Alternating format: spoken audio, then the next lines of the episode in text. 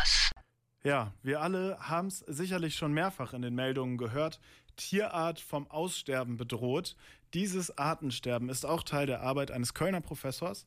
Mein Kollege äh, Christoph äh, Jaschinski hat sich für Blickwechsel jetzt mal an der Uni umgeschaut und ist dabei auf ein ziemlich interessantes Projekt gestoßen, welches interdisziplinär auf dem afrikanischen Kontinent arbeitet. Chris, was, hast, was hast du da genau herausgefunden? Chris ist anscheinend hängen geblieben. Hallo Chris, kannst du uns hören? Da bist du ja wieder. Ja, wir sind doch näher. Ich habe gerade gefragt, was hast du herausgefunden? Ach so. Ich habe mit Herrn Professor Dr. Bollig gesprochen, welcher seit 2000 Professor für Ethnologie an der Universität ist und dabei den Schwerpunkt Mensch-Umweltethnologie hat. Er hat sich auf das Artensterben, den Lebensraumverlust und inwiefern der Mensch Einfluss darauf nimmt, spezialisiert. Gerade in Zeiten des voranschreitenden Klimawandels findet er diese Themen sehr wichtig. Und Herr Böllig leitet jetzt auch dieses Projekt. Vielleicht sagst du uns kurz äh, was dazu. Gerne. Herr Bollig wird ab 2022 an dem Projekt Rewilding mitarbeiten und möchte einen Beitrag in dem immer wichtiger werdenden Gebiet der Umweltanthropologie leisten. Dabei soll besonders auf die komplexen und sich natürlich ständig ändernden Verflechtungen zwischen Mensch, Flora und Fauna geschaut werden. Es werden insgesamt sechs Feldstudien im Kavango-Sambesi-Schutzgebiet im südlichen Afrika durchgeführt, unter Beteiligung der Staaten Angola, Botswana, Namibia, Sambia und Simbabwe.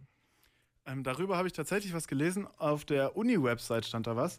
Da ging es doch irgendwie um die Förderung der EU für dieses Projekt. Ähm, wurde das jetzt verliehen oder wie sieht das aus? Äh, ganz genau. Verschiedene Projekte können sich beim Europäischen Forschungsrat anmelden und bekommen dann unter Umständen Fördergelder gestattet. Genau das ist jetzt bei Rewilding passiert und dort sind Fördergelder in Höhe von 2,5 Millionen Euro gestattet worden. Boah, 2,5 Millionen, das ist eine ganze Menge Geld. Wie genau wird das Geld denn in dem Projekt eingesetzt?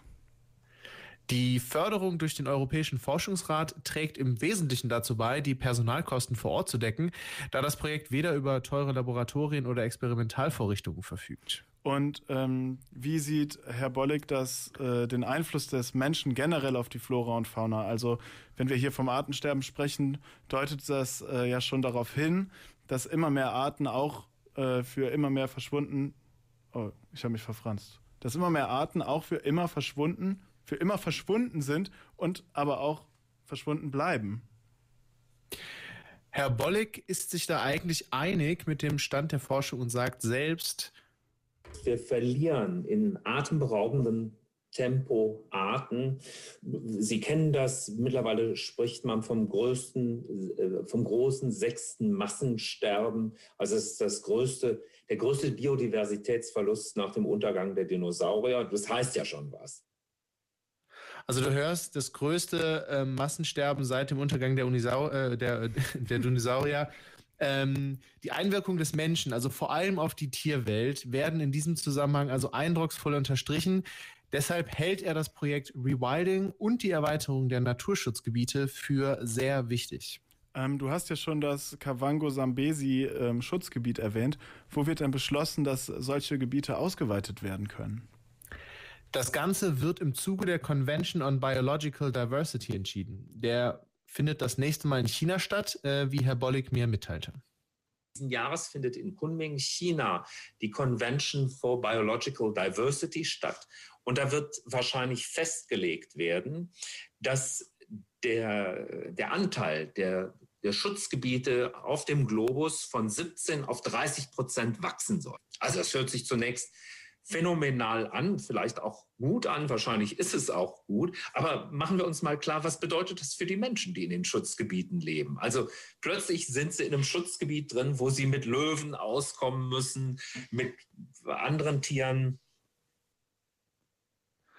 Genau, also du hörst, äh, von 17 auf 30 Prozent soll das Ganze jetzt erhöht werden weltweit. Dieser Kongress ist dabei ein Vertrag zwischen 195 Staaten und der Europäischen Union. Am Ende ist es aber nicht so einfach, wie es jetzt klingen mag. Es müssen natürlich Kompromisse getroffen werden mit den Menschen vor Ort. Und auch wenn Herr Bollig den Schutz der Biodiversität als alternativlos ansieht, so gibt er doch zu bedenken. Dennoch glaube ich, dass hier der ein Ausgleich geschaffen werden muss zwischen Menschen und anderen Belangen, zwischen Menschen vor Ort. Nicht der Menschheit an sich, sondern Menschen vor Ort, die da sicherlich ein Wort mitreden müssen, über deren Köpfe nicht hinweg entschieden werden darf und wo Modelle entwickelt werden müssen, die das tatsächlich auch ähm, mikroskopisch, also auf lokaler Ebene lebbar machen.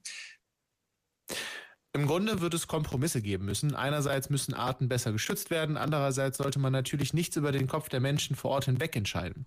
Aber wenn es vor Ort kein Interesse oder andere Pläne an einem erweiterten Reservat gibt, hätte es eindeutig einen negativen Beigeschmack, wenn europäische Projekte durch internationale Verträge in China beschlossen, Entscheidungen auf dem afrikanischen Kontinent zu treffen.